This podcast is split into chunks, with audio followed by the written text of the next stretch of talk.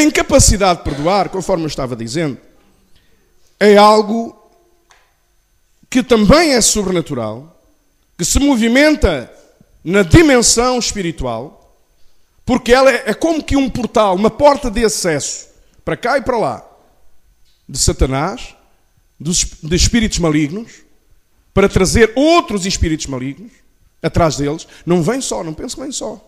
Aquele que não perdoa, a sua vida entra num caos. E muitas vezes sem se aperceber a razão. Mas a palavra de Deus diz lá em Provérbios que não há maldição que venha sem causa. Olha, eu vou lhe dar um exemplo. E vou fazer a pergunta e vou querer a vossa, que vocês respondam. É? Aquele que tem, eu não estou a dizer que é liminarmente em toda a largura e em todo o comprimento e em toda a altura. Mas há, por exemplo, pessoas que têm problemas na sua vida financeira. Tá? São fiéis nos dízimos. São fiéis nas ofertas. E a, a sua vida financeira está um caos. Por que é que será?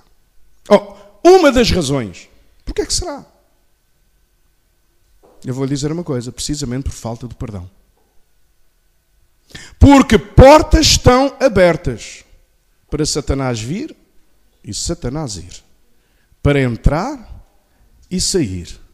Para roubar, para, como diz o brasileiro, bagunçar e vai embora outra vez. Bagunça, deixa tudo virado de pernas para o ar. Depois vai embora outra vez. Depois não tarda muito, vem. Mas ele nunca anda sozinho, ele anda acolitado. Não sei, essa palavra existe, acolitado? Há os acólitos, agora não sei se há a palavra acolitado ou não.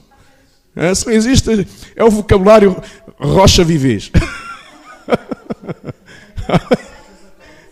é? O quê? Pronto, está bem. Ok.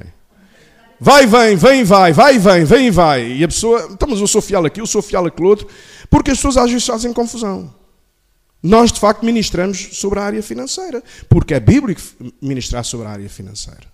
Mas há pessoas que fazem confusão. Pensam que estabelecem uma relação com Deus, com a igreja, só por causa da área financeira. Não, não, eu sou dizimista. Não, não, eu sou ofertante. Mas Deus, na verdade, o maior interesse de Deus é o nosso coração.